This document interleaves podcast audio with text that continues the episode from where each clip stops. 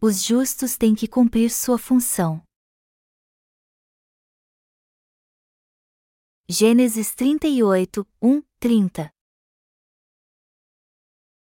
Aconteceu, por esse tempo, que Judá se apartou de seus irmãos e se hospedou na casa de um adulamita, chamado Irá. Ali viu Judá a filha de um cananeu, chamado Sua, ele a tomou por mulher e a possuiu.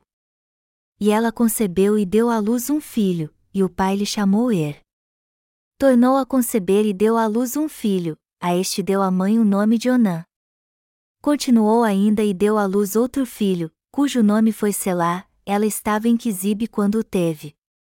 Judá, pois, tomou esposa para Er, o seu primogênito, o nome dela era Tamar. Er, porém, o primogênito de Judá, era perverso perante o Senhor, pelo que o Senhor o fez morrer. Então, disse Judá a Onã: Possui a mulher de teu irmão, cumpre o levirato e suscita descendência a teu irmão. Sabia, porém, Onã que o filho não seria tido por seu, e todas as vezes que possuía a mulher de seu irmão deixava o sêmen cair na terra, para não dar descendência a seu irmão. Isso, porém, que fazia, era mal perante o Senhor, pelo que também a este fez morrer. Então, disse Judá a Tamar, sua nora, permanece viúva em casa de teu pai, até que Selá, meu filho, venha a ser homem. Pois disse, para que não morra também este, como seus irmãos. Assim, Tamar se foi, passando a residir em casa de seu pai. No correr do tempo morreu a filha de sua, mulher de Judá, consolado Judá, subiu aos tosqueadores de suas ovelhas, em Timna, ele e seu amigo Irá, o Adulamita. E o comunicaram a Tamar: Eis que o teu sogro sobe a Timna, para tosquear as ovelhas. Então, ela despiu as vestes de sua viuvez, e, cobrindo-se com um véu, se disfarçou, e se assentou à entrada de Enaim, no caminho de Timna, pois via que Selá já era homem, e ela não lhe fora dada por mulher. Vendo-a Judá, teve-a por meretriz e pois ela havia coberto o rosto. Então, se dirigiu a ela no caminho e lhe disse: Vem, deixa-me possuir-te, porque não sabia que era sua nora. Ela respondeu: Que me darás para coabitares comigo? Ele respondeu: Enviar-te-ei um cabrito do rebanho. Perguntou ela: Dar-me-as penhor até que o mandes? Respondeu ele: que penhor te darei? Ela disse: O teu selo, o teu cordão e o cajado que seguras. Ele, pois, lhos deu e a possuiu, e ela concebeu dele. Levantou-se ela e se foi, tirou de sobre si o véu e tornou as vestes da sua viuvez. Enviou Judá o cabrito, por mão do Adulamita, seu amigo, para reaver o penhor da mão da mulher, porém não a encontrou. Então, Perguntou aos homens daquele lugar: Onde está a prostituta cultual que se achava junto ao caminho de Enaim? Responderam: Aqui não esteve meretriz nenhuma. Tendo voltado a Judá, disse: Não a encontrei, e também os homens do lugar me disseram: Aqui não esteve prostituta cultual nenhuma. Respondeu Judá: Que ela o guarde para si, para que não nos tornemos em opróbrio, mandei-lhe, com efeito, o cabrito, todavia, não a achaste. Sobrescrito dois passados quase três meses, foi dito a Judá: Tamar, tua nora, duterou, pois está grávida. Então, disse Judá: Tirai-a fora para que seja queimada. Em tirando-a, mandou ela dizer a seu sogro: Do homem de quem são estas coisas eu concebi. E disse mais: Reconhece de quem é este selo, e este cordão, e este cajado. Reconheceu-os Judá e disse: Mais justa é ela do que eu, porquanto não a dei a Selá, meu filho. E nunca mais a possuiu. E aconteceu que, estando ela para dar à luz, havia gêmeos no seu ventre. Ao nascerem, um pôs a mão fora, e a parteira, tomando-a, e atou um fio encarnado e disse: Este saiu primeiro.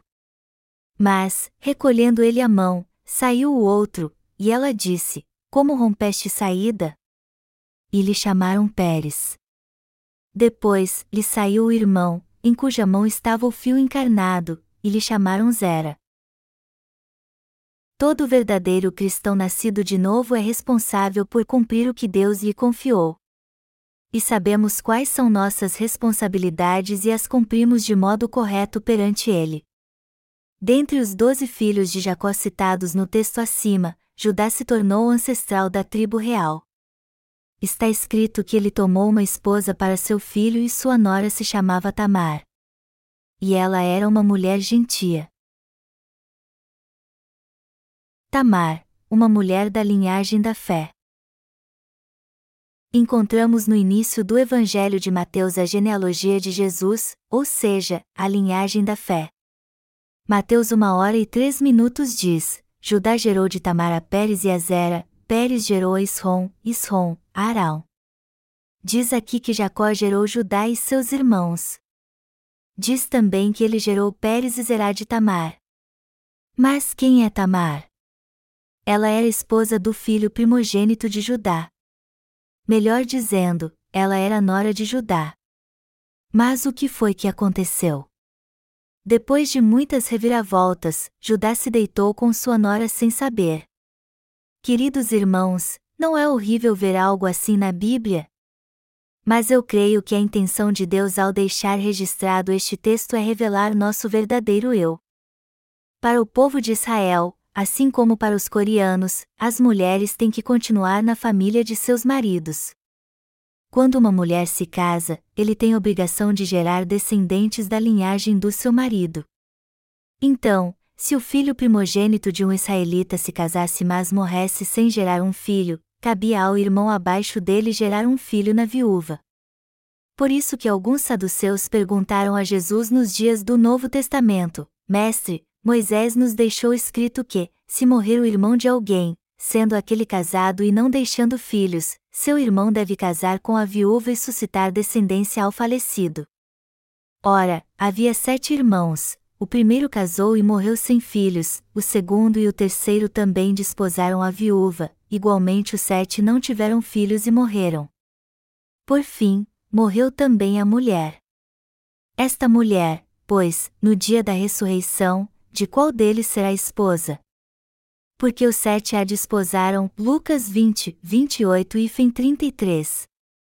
Como Tamar vivia esse contexto cultural, ela tinha o dever de dar continuidade à linhagem de Judá, mas seus filhos se recusaram a fazer isso.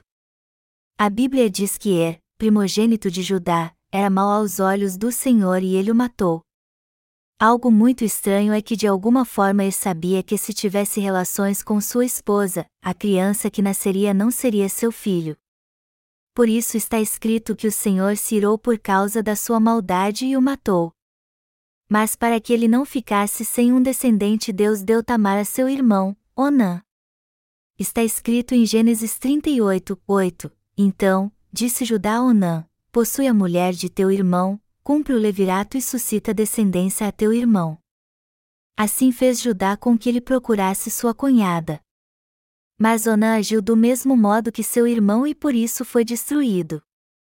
O versículo 9 diz assim: Sabia, porém, Onã que o filho não seria tido por seu, e todas as vezes que possuía a mulher de seu irmão deixava o sêmen cair na terra, para não dar descendência a seu irmão.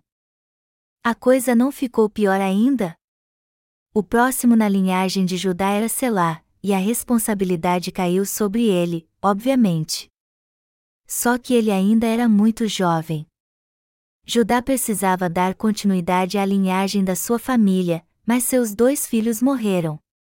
Sua nora teria então que esperar que Selá, seu terceiro filho, crescesse. Mas Judá ficou com medo de dar seu filho caçula em casamento a Tamar e perdê-lo também, e então não fez isso. Ele disse a Tamar: Eu lhe darei Selá, mas espere até que ele cresça. Como pai, ele estava preocupado com o que poderia acontecer com seu filho. Judá imaginou que perderia seu filho caçula se permitisse que ele se deitasse com sua nora. Para ele, sua nora era como uma viúva negra que devorava seus filhos. No fim, ele acabou não dando seu terceiro filho a ela. Tamar deitou-se com seu sogro.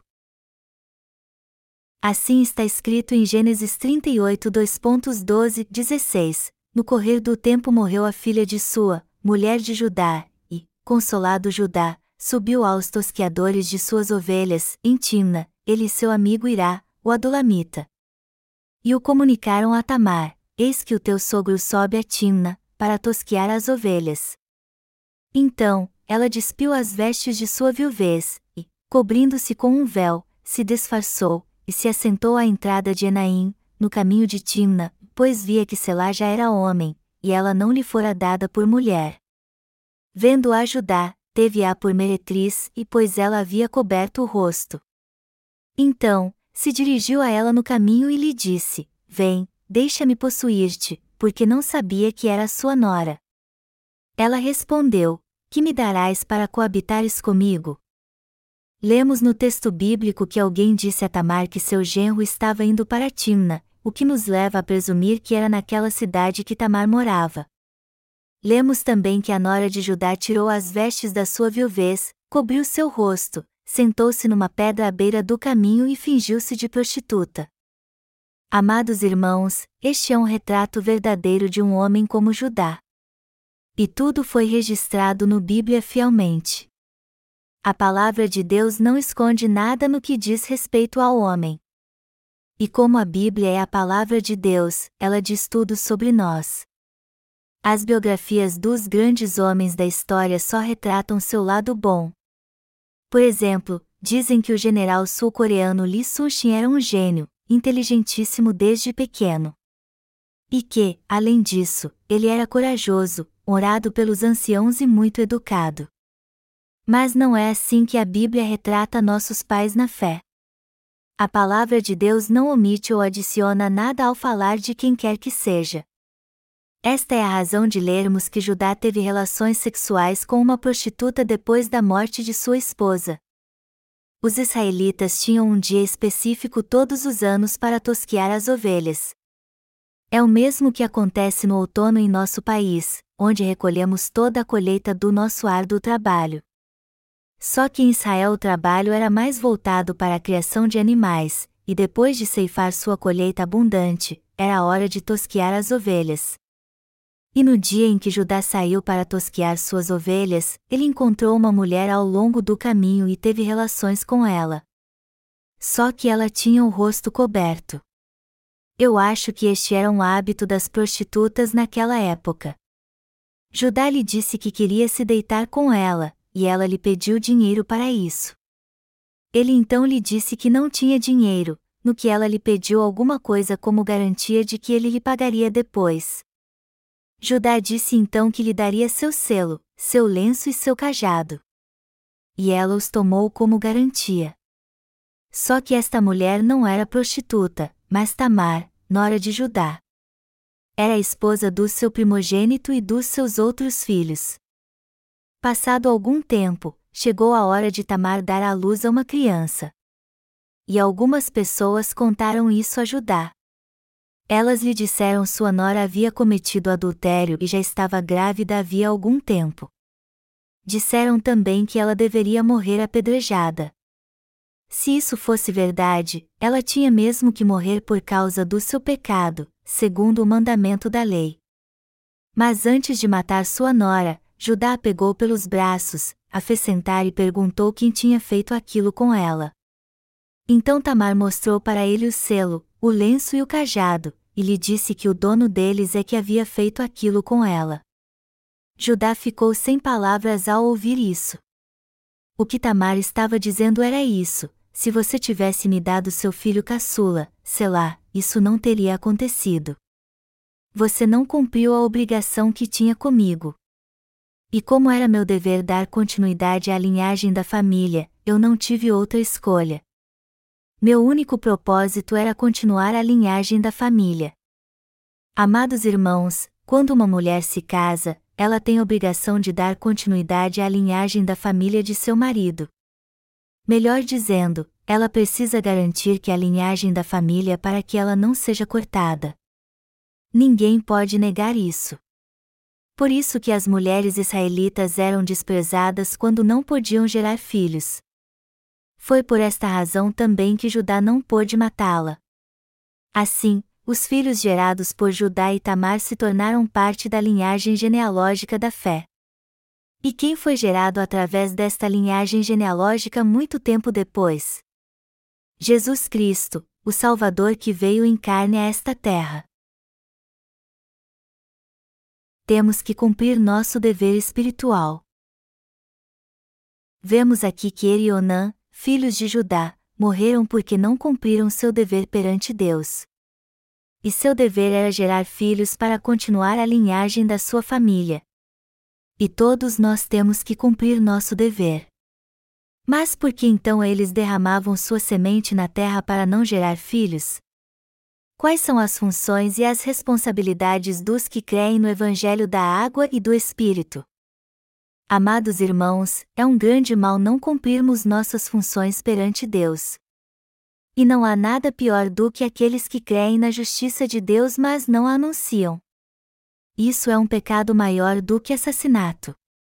O que estou dizendo é que estes homens citados aqui não foram fiéis ao seu dever perante Deus e sua família, e os crentes que creem no Evangelho da água e do Espírito mas não o anunciam são iguais. O dever dos justos é cumprir o que foi confiado a eles. E os que não cumprem seu dever não poderão evitar a morte. E há alguns crentes que não pregam o evangelho da água e do Espírito. Eles não servem à justiça de Deus e não se envolvem com sua igreja, mas precisam se retratar e não fazer mais isso. Vemos aqui que dois filhos de Judá morreram porque não cumpriram seu dever e eu até acho que eles não se interessaram muito por Tamar como mulher. Por que vocês acham que Deus matou Er? Está escrito que o primogênito de Judá era mau aos olhos do Senhor e ele o matou. E eu acho que isso acontece porque ele derramou sua semente na terra para não gerar um filho com Tamar. E ao ver sua atitude errada, Deus o matou. Onã, seu outro irmão, também foi morto. Judá lhe disse: Onã, dê continuidade aos descendentes de seu irmão. Deite-se com sua cunhada no lugar dele e gere nela um filho para que ela continue a linhagem da família. Mas ao ver a situação, Onã percebeu que se gerasse um filho, ele não seria seu, mas do seu irmão. Ele não viu razão de engravidar sua cunhada e não fez isso. Mas Deus olhou para a atitude errada de Onã e o matou por causa disso ele tinha que cumprir seu dever, mas não o fez. E assim morreram estes dois irmãos por causa dos seus pecados. Amados irmãos, este texto bíblico também diz respeito a nós. Por isso que devemos analisar bem esta passagem. Nós nascemos de novo porque cremos na palavra da água e do Espírito. Foi com este Evangelho que Jesus Cristo nos salvou de todos os pecados do mundo. Ele apagou todos os nossos pecados. Mas se nós que fomos salvos de todos os nossos pecados não fizermos nossa função de salvar outras almas, não seremos iguais aos filhos de Judá? Por isso que o texto bíblico deste capítulo tem um significado profundo para os justos. Melhor dizendo, quem nasceu de novo mas não se une à igreja não está cumprindo suas funções espirituais. Se alguém entre os nascidos de novo não abrir sua boca e pregar o evangelho da água e do Espírito às pessoas, ele será como aqueles dois homens que não cumpriram seu dever. Se alguém me perguntasse qual a coisa mais terrível que um nascido de novo pode fazer, eu diria que a pessoa mais maligna de todas é aquela que recebeu a remissão de pecados mas não serve à justiça de Deus, somente aos desejos da sua carne. Todo aquele que não consegue pregar o verdadeiro Evangelho sozinho tem que se unir à Igreja de Deus para que possa fazer isso sempre que possível. Eles precisam passar adiante a semente e pregar o Evangelho para que muitos venham a nascer de novo. Mas sempre haverá irmãos miseráveis que se recusarão a fazer isso. E até o bandido mais ordinário não pode ser comparado a alguém assim. O que estou dizendo é que tal bandido não é tal vil quanto ele aos olhos de Deus. É claro que um bandido como este deve ter cometido algo terrível. Mas alguém que foi salvo, crê de fato no Evangelho da água e do Espírito e foi salvo de todos os seus pecados, mas se recusa a cumprir seu dever de pregar este evangelho junto à Igreja de Deus é abominável e está cometendo um pecado passível de morte. Alguém assim merece ser amaldiçoado por Deus e ser destruído física e espiritualmente. Quem não cumpre seu deve perante Deus é a pessoa mais maligna para ele. Não foi assim que o Senhor fez com aqueles na parábola dos talentos? A Bíblia diz que um recebeu um talento do seu senhor e o escondeu no chão. Seu senhor voltou depois e disse ao saber o que ele tinha feito: Lancem fora este servo infiel. A Bíblia diz que haverá choro e ranger de dentes. Por esta razão, temos que fazer parte da Igreja de Deus e pregar a justiça do Senhor enquanto estivermos neste mundo. Amados irmãos, na sua opinião, qual o maior pecado que um marido pode cometer contra sua esposa? É não cumprir seu dever como marido. Se você é casado mas se recusa a viver com sua esposa, não há nada pior do que isso. Vamos supor que um casal teve um filho. E se este filho não cumpriu suas obrigações perante seus pais, isso não tem problema algum. Agora, se ele não cuidar dos seus pais quando eles envelhecerem, isso será uma maldade muito grande. Amados irmãos, na sua opinião, qual o maior pecado que alguém que nasceu de novo crendo no Evangelho da água e do Espírito pode cometer? É não cumprir a função que Deus lhes determinou. Aquele que crê na palavra do Evangelho da água e do Espírito, mas não cumpre seu dever ou obrigação, é a pessoa mais maligna que existe. Nosso dever é servir à justiça de Deus, mas se alguém não cumpre sua responsabilidade, isso é um pecado que merece a morte espiritual. E este é o pior de todos os pecados. Qual é o maior pecado que alguém pode cometer depois que recebe a remissão de pecados e passa a fazer parte da Igreja de Deus? É o pecado de esquecer da graça de Deus depois disso. Para Deus, eles são uma pedra no sapato. E eu acho que quem age assim está jogando fora as bênçãos que Deus lhe deu. E é assim que Deus pensa ao planejar sua vingança: você pensa que é esperto, mas você vai ver o que acontecerá se continuar fazendo isso. Se os servos de Deus desprezarem alguém que vier à igreja, isso será o fim da sua vida. Amados irmãos, vocês sabem qual é o maior castigo para um santo? É não mais fazer parte da Igreja de Deus. E se os justos não fizerem mais parte da Igreja de Deus, isso será o seu fim. Quem é uma pedra no sapato de Deus? Quem é amaldiçoado por ele? Nós que cremos na justiça de Deus não amaldiçoamos ninguém, mas Deus os amaldiçoa. Quem então está condenado à maldição? Os que não receberam a remissão de pecados são o alvo da maldição de Deus. Mas também são o alvo da sua misericórdia. Eles são o alvo da compaixão de Deus. Por outro lado, somente a morte espera os que creem no Evangelho da água e do Espírito, mas não fazem parte da Igreja de Deus e não cumprem suas funções, eles acham que podem enganar os outros e rejeitar a justiça de Deus até o fim. Deus matou Erionã, filhos de Judá, e fez com que Tamar fizesse parte da genealogia dos ancestrais da fé. Mas como Tamar teve relações com Judá e ainda assim foi ancestral de Jesus Cristo? A Bíblia exalta a fé de Tamar e por isso mostra que ela faz parte da genealogia da fé. Quem é melhor no que se refere à fé, Tamar ou Judá? A fé de Tamar era maior do que a fé de Judá. Mas por quê? Tamar passou a fazer parte da família de Judá e quis dar continuidade à sua descendência. E foi assim que ela cumpriu seu dever fielmente. A Bíblia cita a genealogia de Jesus, e Tamar aparece de forma bem clara nela. Judá gerou de Tamar a Pérez e a Zera, Pérez gerou a Isrom, Isrom, a Arão, Mateus uma hora e três minutos. Mas humanamente falando, como Tamar se encaixa na genealogia de Jesus? Ela foi esposa de Judá, não foi? É assim que este relato acaba. É estranho ver que Tamar era nora de Judá e como ela depois se tornou sua esposa. No entanto, há muitas coisas estranhas que acontecem na dimensão da fé. O que precisamos entender aqui é que, por mais que sejamos fracos ou imperfeitos, a vontade de Deus é que façamos tudo o que Ele nos confiou. Jamais devemos esquecer quais são nossas responsabilidades. Aquele que cumpriu sua função é alguém que pode estar na presença de Deus com toda confiança por ter feito o que ele lhe confiou.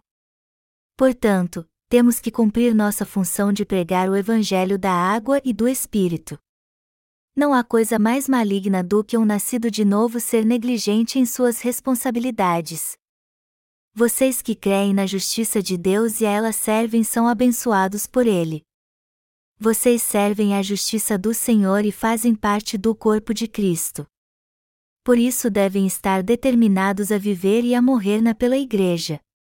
Se a Igreja prosperar, vocês prosperarão, e se ela perecer, vocês também perecerão temos que cumprir nossas funções espirituais perante Deus para estarmos com confiança na Sua presença. Amados irmãos, eu fiquei muitos anos sem visitar o túmulo dos meus pais.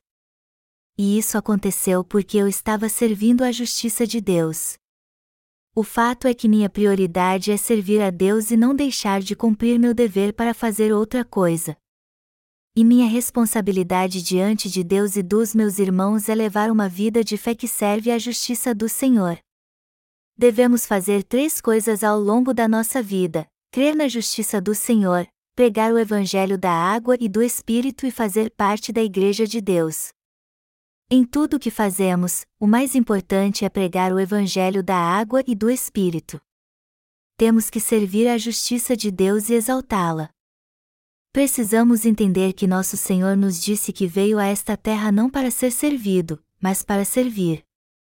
Depois que somos salvos no Evangelho da água e do Espírito e crescemos um pouco mais na fé, temos que aprender com servir à justiça de Deus. Amados irmãos, temos que saber quais são nossas funções espirituais, como servir à justiça de Deus e o que precisamos fazer. Temos que aprender como servir à justiça de Deus pela fé. Não devemos viver como ele e Onã, que foram mortos por não cumprirem suas obrigações. Também não devemos ser tolos em nossa vida e servir as pessoas com algum interesse. Temos que fazer parte da Igreja de Deus para que Ele nos ajude através dela no tempo oportuno. Além disso, devemos usar nossas habilidades da melhor forma possível para sermos obreiros fiéis que servem à justiça do Senhor. Aqueles que anunciam a justiça de Deus são os que cumprem suas funções espirituais. Nós fomos salvos de todos os nossos pecados crendo no Evangelho da água e do Espírito. Por isso não estaremos reputando Deus como um ser maligno se não cumprirmos nossas funções. Deus se agrada daqueles que cumprem seu dever na sua presença. E por mais que sejamos falhos em alguma área da nossa vida, temos que cumprir nossas funções da melhor forma que pudermos. Obviamente, algumas vezes faremos isso muito bem, mas outras não. Mas o que importa mesmo são nossas aptidões. Tudo o que precisamos é querer cumprir realmente nossas funções. E Deus amará e cuidará daqueles que agem assim. A função de nós que somos santos é fazer parte da Igreja de Deus. Amados irmãos e servos de Deus, eu creio que por mais que vocês sejam maduros ou meninos na fé, vocês devem fazer parte da Igreja de Deus se foram salvos de todos os seus pecados. E se vocês são bons em pregar o Evangelho da água e do Espírito, pelo menos devem cumprir suas responsabilidades e ajudar na proclamação do Evangelho. Se vocês fizerem isso de modo correto perante Deus, Ele os amará. E quando vocês sentirem que são falhos em alguma área, orem a Deus, pois assim Ele os ajudará e dará graça em tudo. Deste modo, a relação entre vocês e Deus será mais forte porque vocês confiarão nele. Amados irmãos, temos que cumprir nossas funções para que possamos estar na presença de Deus com segurança. Se cumprirmos nossas responsabilidades, mesmo sendo imperfeitos, poderemos ter uma vida de comunhão com Deus e receber sua graça e bênçãos abundantes. Orem para a salvação de almas. Está escrito no Evangelho de Mateus 8, 28 e fim 34, tendo ele chegado à outra margem, a terra dos Gadarenos, vieram-lhe ao encontro dois endemoninhados, saindo dentre os sepulcros, e a tal ponto furiosos, que ninguém podia passar por aquele caminho. E eis que gritaram: Que temos nós contigo, ó Filho de Deus? Vieste aqui atormentar-nos antes do tempo? Ora, andava pastando, não longe deles, uma grande manada de porcos. Então, os demônios lhe rogavam: Se nos espelhes, manda-nos para a manada de porcos. Pois ide, ordenou-lhes Jesus. E eles, saindo, passaram para os porcos, e eis que toda a manada se precipitou, despenhadeiro abaixo, para dentro do mar, e nas águas pereceram. Fugiram os porqueiros e, chegando à cidade, contaram todas estas coisas e o que acontecerá aos endemoninhados. Então, a cidade toda saiu para encontrar-se com Jesus, e, vendo-o, lhe rogaram que se retirasse da terra deles. Vemos no texto acima que dois homens possuídos por demônios são libertos dos espíritos malignos quando têm um encontro com Jesus. E no processo de libertação, os demônios entram numa manada de porcos, se jogam de um precipício e se afogam. Quando as pessoas ali viram isso, pediram a Jesus que deixasse a região. Jesus Cristo realizou o milagre de libertar o homem dos espíritos malignos. Só que esta passagem é um pouco estranha do ponto de vista espiritual. Dois homens tiveram um encontro com o Senhor, que tinha grande poder e autoridade para expulsar demônios. Apesar disso, os moradores pediram a ele que deixasse a região. Se aquelas pessoas entendessem o que aconteceu e não se preocupassem apenas com a manada de porcos, elas seriam gratas pelos dois homens terem sua saúde totalmente restaurada também pediriam a Jesus que ficasse mais tempo ali com elas para curar os enfermos e libertar os endemoninhados. Mas elas não fizeram isso. Elas não queriam ser salvas. Por isso reclamaram que a manada de porcos se afogou e pediram Jesus para deixar sua região.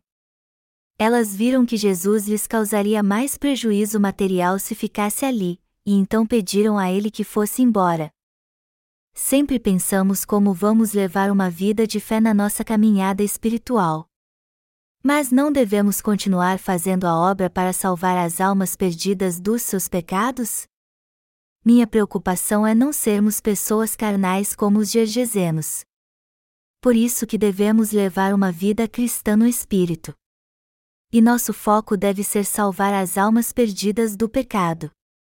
No texto em questão, dois homens tiveram um encontro com Jesus, foram libertos de espíritos malignos que os possuíram e receberam a salvação. Por isso que nosso foco deve estar na salvação das almas perdidas.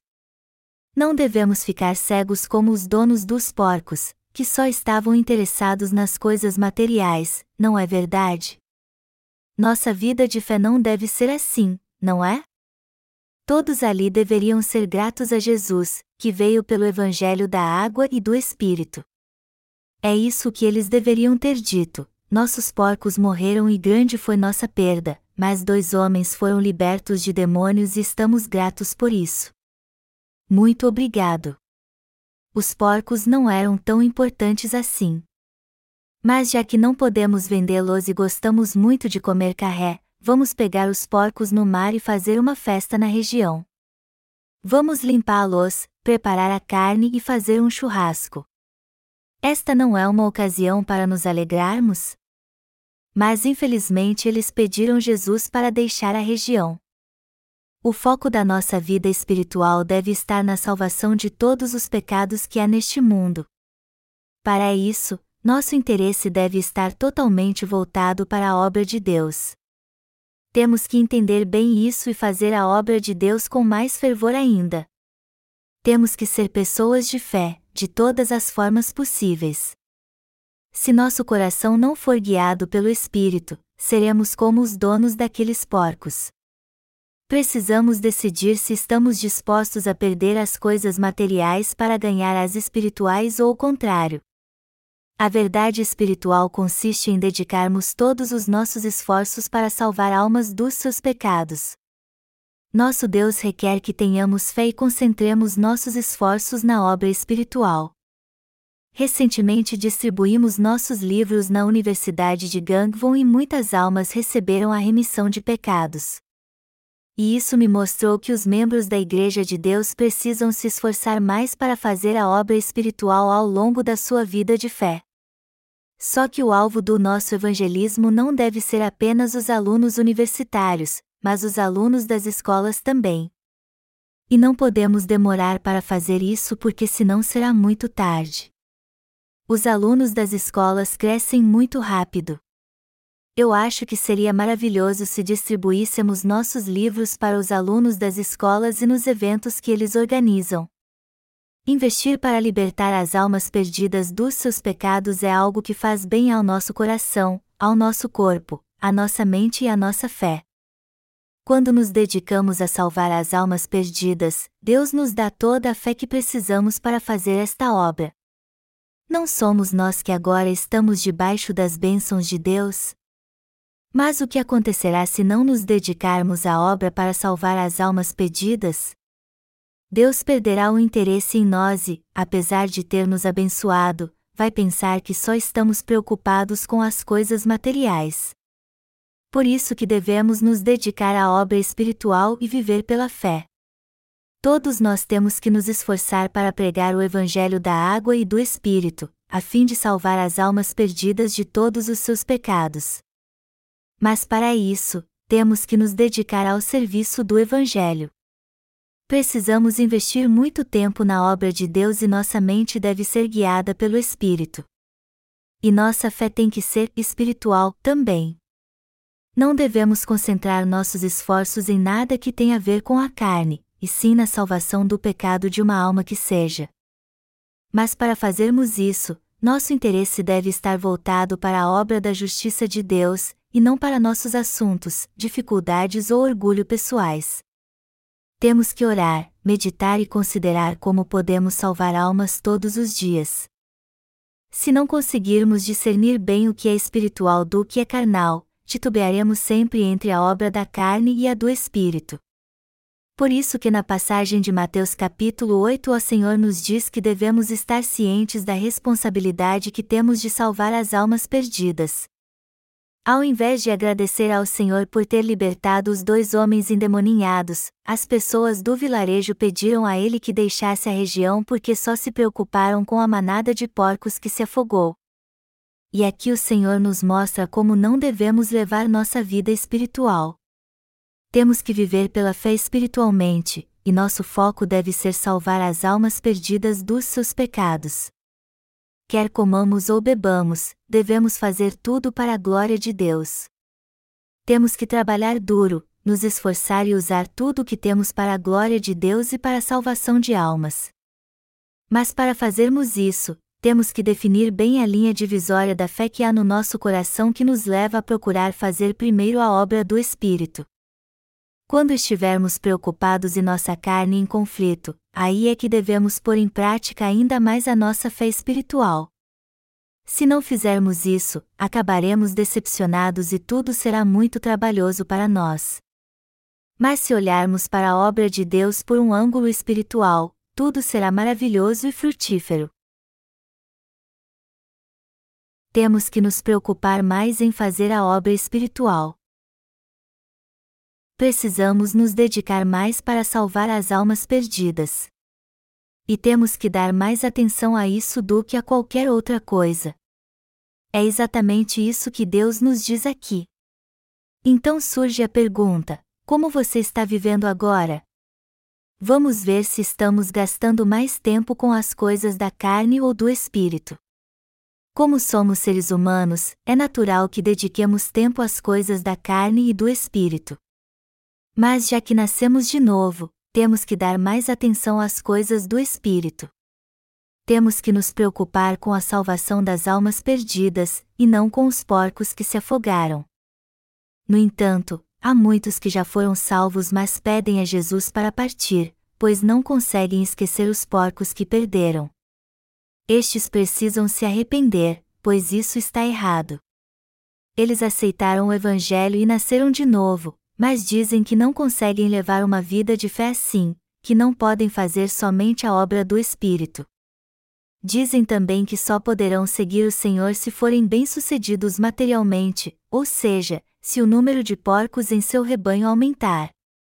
Mas isso é errado, amados irmãos. E infelizmente há muitas pessoas que pensam assim. A Bíblia diz que nosso espírito deve ser pleno primeiro para que possamos prosperar materialmente. Mas aqueles que não creem nisso pensam diferente e acham que deve ser o contrário. Se sua alma crescer espiritualmente, você prosperará materialmente. É 100% garantido de que quando seu espírito for pleno, sua vida material será também, como está escrito: Amado, acima de tudo, faço votos por tua prosperidade e saúde, assim como é próspera a tua alma. 3 João 1 hora e 2 minutos. Não há prova alguma de que nossa carne próspera antes do nosso espírito. A Bíblia diz que devemos buscar o reino de Deus primeiro e a sua justiça antes de fazermos sua obra, pois assim todas as coisas nos serão acrescentadas. A obra de Deus deve ser prioridade. Se formos ver no que devemos pensar primeiro e também fazer, com certeza é a obra de Deus. Temos que pensar primeiro na obra do Espírito. Quem é espiritual deve fazer a obra do Espírito antes de qualquer coisa. Seja qual for a situação da nossa carne, seja ela má ou não, se servirmos ao Evangelho do Senhor e o proclamarmos de todo o coração, Deus nos considerará pessoas realmente espirituais. Por mais que alguém seja reto e justo, ele será uma pessoa carnal se não fizer a obra do Senhor. Como vemos muito bem acima, nosso Deus deseja que vivamos segundo o Espírito. Porque isso está registrado na Bíblia.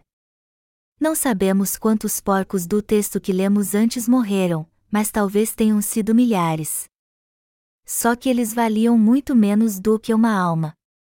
Alguém que é realmente espiritual trocaria a alma de dois homens por milhares de porcos? Por isso que o Senhor está nos dizendo aqui que devemos ser pessoas de fé. Jesus realizou uma grande obra de salvação quando esteve entre os gergesenos.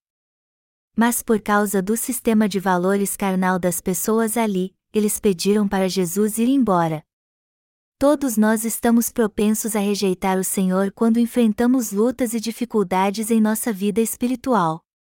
No entanto, não devemos ser como os cristãos que se corrompem e acabam buscando as coisas carnais. Devemos buscar o Espírito de todas as formas, além de pensar na obra de Deus e na salvação de almas primeiro. Temos que buscar a Deus acima e antes de tudo, além de fazer Sua vontade em nossa vida de fé. É claro que isso não é tão fácil como parece, ao contrário, é muito difícil. Mas é assim que devemos viver. Não temos outra escolha senão levarmos uma vida espiritual e fazermos a obra do Espírito primeiro. Vocês estão entendendo, amados irmãos? O certo é vivermos para salvar as almas perdidas. Vendo Jesus muita gente ao seu redor, ordenou que passassem para a outra margem. Então, aproximando-se dele um escriba, disse-lhe: Mestre, seguir-te-ei para onde quer que fores. Mas Jesus lhe respondeu: As raposas têm seus covis, e as aves do céu, ninhos, mas o filho do homem não tem onde reclinar a cabeça. E outro dos discípulos lhe disse: Senhor, permite-me ir primeiro sepultar meu pai. Replicou-lhe, porém, Jesus: Segue-me, e deixa aos mortos o sepultar os seus próprios mortos. Mateus 8, 18, 22 O Senhor fala sobre duas escolhas no texto acima: viver para o espírito ou para a carne. E ele nos ensina que o certo é viver para o espírito. Jesus era muito popular quando estava nesta terra. Mas as pessoas acabaram rejeitando-o e arrancaram suas vestes, o chicotearam, cuspiram em seu rosto, e o crucificaram. Mas ele foi um verdadeiro superstar em seu ministério nesta terra. Hoje eu vejo muitos cartazes de superstar. Mas Jesus era um verdadeiro superstar. Quem é aquele lá no céu? É um pássaro, um avião? Não, é o super-homem. Só que Jesus era mais popular que o super-homem e mais poderoso que ele. O super-homem não poderia alimentar quase 10 mil pessoas no deserto, mas Jesus fez isso. Jesus era muito popular entre homens e mulheres quando estava nesta terra. Ele era popular entre os doentes e até entre os poderosos. Se houvesse um concurso de popularidade entre os israelitas, Jesus certamente tiraria o primeiro lugar. Por isso que o povo de Israel queria coroá-lo como seu rei. Jesus poderia ser rei em Israel se quisesse. Mas o que ele queria era ser mestre da multidão que o buscava e clamava: Mestre, mestre, e se atropelavam para estar junto a ele. Certa vez um escriba procurou Jesus. E um escriba naquela época era um servidor público, que era um cargo muito importante. Ele foi até Jesus e disse: Mestre, eu o seguirei aonde que fores. Ele ficou impactado com Jesus depois que viu os sinais e milagres que o Senhor realizou. E queria tanto segui-lo que disse: Jesus Superstar, tu podes mesmo fazer todas as coisas. Se alguém estiver enfermo, tu curas, se alguém estiver com fome, Tu alimentas, se alguém precisar de alguma coisa, tu supres. Portanto, eu o seguirei. Mas o Senhor lhe disse: As raposas têm seus covis, e as aves do céu, ninhos, mas o filho do homem não tem onde reclinar a cabeça. Foi isso o que ele disse ao escriba. E é isso que ele nos diz: Vocês querem me seguir porque demonstrei meu poder e posso dar-lhes muitas bênçãos neste mundo? Na verdade, eu não quero ser seu rei terreno ou ser muito popular entre vocês. Eu não estou interessado nas coisas carnais deste mundo. O filho do homem não tem onde reclinar a cabeça. As aves do céu têm ninhos, mas não o filho do homem. Ele não tem nem casa. Por mais que me sigam para o resto da vida, eu não tenho nada para dar a vocês. O que ele está dizendo é que o escriba deveria buscar as coisas espirituais, mas só quis segui-lo por causa de coisas carnais, escolhendo assim um caminho totalmente errado.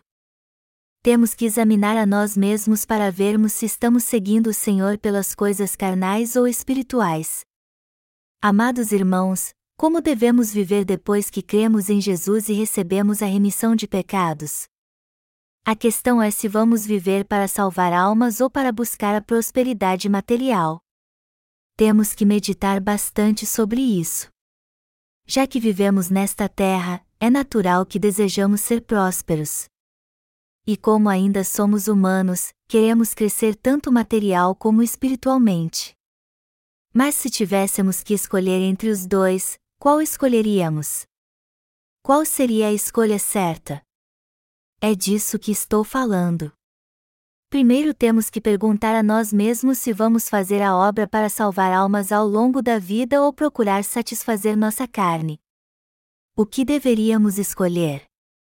É claro que nos dedicar à obra para salvar almas é a escolha certa. Alguém pode até perguntar: qual será a sua escolha?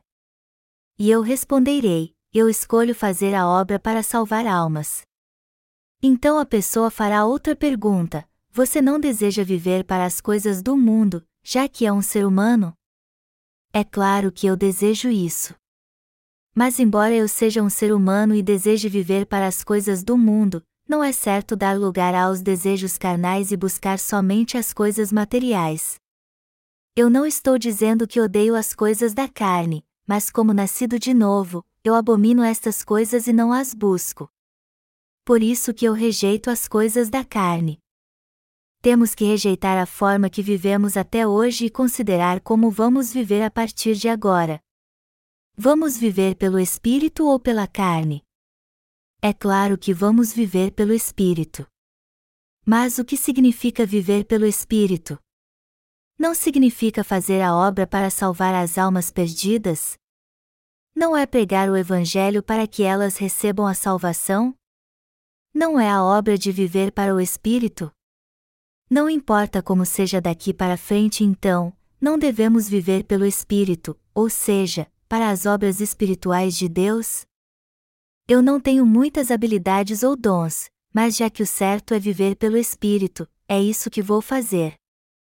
E em tudo que sou falho ou necessito, é assim que oro sempre a Deus: Senhor, me dê tudo o que preciso. Se tu fizeres isso, não precisarei de mais nada. Tudo que me deres, eu aceitarei. E eu creio que proverás tudo em minha vida. Eu não consigo me concentrar em duas coisas de uma vez, só em uma. Permita que eu faça a obra para salvar almas então. Eu quero me dedicar a esta obra espiritual, pois sei que o certo é viver pelo Espírito. Apesar de saber que por mim mesmo não posso fazer a obra da fé, procurarei fazer o que é certo e dedicarei minhas mãos, meus pés, meus lábios, meu coração, minha mente, minha alma e tudo o que possuo a ti para o resto da minha vida. O Senhor nos diz que devemos viver para salvar as almas perdidas e precisamos nos apegar ao que o Senhor nos disse, que as aves do céu têm ninhos, mas o filho do homem não tem onde reclinar a cabeça. Deus concede as bênçãos que todas as criaturas deste mundo precisam. Até os pássaros do céu têm um ninho para se abrigar quando chega a noite. E pela manhã eles acordam, saem para voar no céu que Deus preparou para eles, se alimentam de insetos e vivem alegremente. Só que nosso Senhor não tinha um lugar para reclinar a cabeça quando estava nesta terra. E o que isso quer dizer? Que ele não tinha uma casa. O Senhor não tinha uma casa material. Se Jesus quisesse prosperidade material, ele teria se tornado o rei da nação ou de todo o mundo. Ele poderia ter recebido toda a glória dos povos e reinar como um rei bem-sucedido mas o Senhor abriu mão de todas as coisas materiais para salvar a alma do homem, ou seja, nossa própria alma. O ministério terreno do Senhor durou três anos, e um dia no jardim do Getsemane, antes de morrer na cruz, ele orou: Se possível, passe de mim este cálice. Jesus se alegrou e sofreu como todos nós. Ele sabia muito bem o que a carne deseja, mas nunca cedeu a este desejo. O que Senhor desejava então? Seu desejo era salvar as almas perdidas. Por isso que ele seguiu apenas o Espírito Santo. As pessoas voltam ao pó quando morrem ou se tornam um punhado de cinzas. Nós deveríamos ir a um crematório de vez em quando. Até mesmo quem é muito rico se torna um punhado de cinzas depois que morre e seu corpo é cremado e não sobra mais do que um pote de cinzas depois que o corpo de alguém é cremado. Toda a cartilagem é queimada, assim como os joelhos, os tornozelos e até os mínimos ossos. Quase todos os ossos são consumidos. Alguns ossos grandes que sobram são enterrados. Mas se o forno for mais aquecido, tudo se torna em cinzas. E para a família não ficar muito comovida, eles deixavam algumas partes. Então, todos quando morrem se tornam pó ou um punhado de cinzas. E a quantidade de cinzas depois que alguém morre não é muita.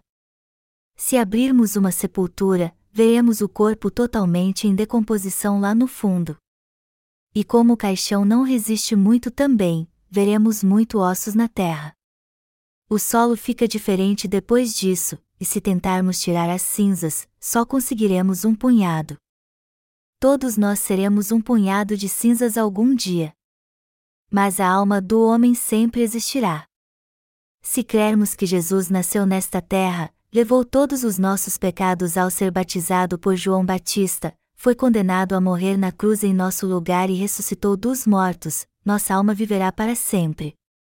Portanto, foi o próprio Senhor que completou a obra que dura para sempre, que foi nos salvar de todos os nossos pecados e seu desejo é que os discípulos que o seguem façam a mesma obra do Espírito. Por isso que ele diz a todos nós em Mateus 8, 18, 22 que nosso coração deve estar voltado para fazer a obra do Espírito por toda a nossa vida. Não devemos fazer as obras da carne. E embora as façamos de vez em quando, o propósito do nosso coração deve ser fazer a obra espiritual. É isso que o Senhor está nos dizendo hoje. Enquanto Jesus falava com o escriba, um de seus seguidores que estava ao seu lado lhe disse: Senhor, permite-me ir primeiro sepultar meu pai. No que Jesus respondeu: Segue-me, e deixa aos mortos o sepultar os seus próprios mortos. Nosso Senhor fez uma distinção bem clara entre a vida e a morte, entre as coisas que perecem e a vida eterna quando disse isso. Ele disse que não devemos fazer nada que perece, pois isso é algo fútil e sem sentido. A obra mais valiosa e eterna é levar as pessoas a receber a remissão de pecados e a vida eterna como filhos de Deus. E o desejo de Deus é que façamos a obra para salvar almas, a fim de que todos recebam a remissão de pecados e suas bênçãos celestiais nesta vida e na vindoura. Nosso Senhor disse aos seus discípulos: Segue-me, e deixa aos mortos o sepultar os seus próprios mortos. Amados irmãos, a palavra que Jesus disse aos discípulos é a mesma que ele nos diz hoje, que devemos ter um coração que deseja segui-lo após crermos nele e recebermos a remissão de pecados. Como devemos viver então? Devemos viver para a carne ou para o espírito? Deus quer que façamos a obra do espírito para o resto da vida. É assim que ele quer que vivamos. O Senhor disse: E, assim como aos homens está ordenado morrerem uma só vez, vindo, depois disto, o juízo, Hebreus 9.27. Deus quer que façamos a obra espiritual agora, antes de partirmos para encontrá-lo. Devemos estar muito seguros.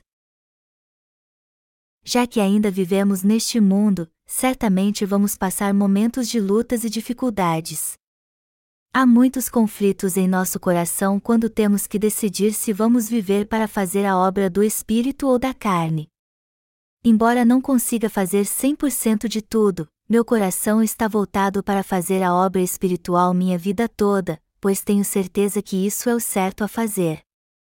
De agora em diante, eu vou fazer a obra do Espírito para o resto da minha vida antes de partir para o Senhor, eu vou me dedicar totalmente a esta obra. E eu quero dizer a todos vocês, meus irmãos, que voltem seu coração para fazer a obra do Espírito em sua vida, embora ainda estejam nesta terra. Vocês precisam fazer isso para não se arrepender depois e ter uma vida abençoada na presença de Deus. E isso também fará com que muitos recebam a remissão de pecados através de nós. Não podemos esquecer que somos abençoados porque temos a fé de Abraão, e muitos serão abençoados se viverem pelo Espírito, inclusive nossos familiares. Se desistirmos de viver pelo Espírito, não seremos nós a morrer, mas muitos vão seguir por um caminho de destruição. Precisamos entender que se não cumprirmos com nossas responsabilidades, nossa alma será salva, mas nossa carne será destruída, como está escrito: se a obra de alguém se queimar, sofrerá ele dano, mas esse mesmo será salvo, todavia, como que através do fogo. 1 Coríntios 3 horas e 15 minutos. Portanto, não há dúvida alguma de que devemos fazer a obra do Espírito temos que fazer a obra do Espírito com o Senhor para o resto da vida, a fim de que possamos ir ao seu encontro depois. Apesar de sermos fracos e falhos em muitas áreas, temos que fazer a obra do Espírito e pregar o Evangelho da água e do Espírito para o máximo de pessoas que pudermos. Também temos que orar por elas e viver para salvar outras almas a fim de que elas tenham uma nova vida. E quando o Senhor nos chamar ou vier nos buscar, iremos para junto dele. Temos que levar uma vida importante e uma fé que vale a pena. Os que ajudam as pessoas a voltar para o caminho correto, ou seja, a voltar para o Senhor, brilharão como o sol. O Senhor disse que então, os justos resplandecerão como o sol, no reino de seu Pai. Mateus 13 horas e 43 minutos. E ele também disse: os que forem sábios, pois, resplandecerão como o fulgor do firmamento, e os que a muitos conduzirem à justiça, como as estrelas, sempre e eternamente. Daniel 12 horas e 3 minutos. Como está escrito no livro de Daniel e de Mateus, temos que viver o resto da nossa vida como instrumentos que levam muitos a voltar para Jesus Cristo e ser vestidos da sua justiça.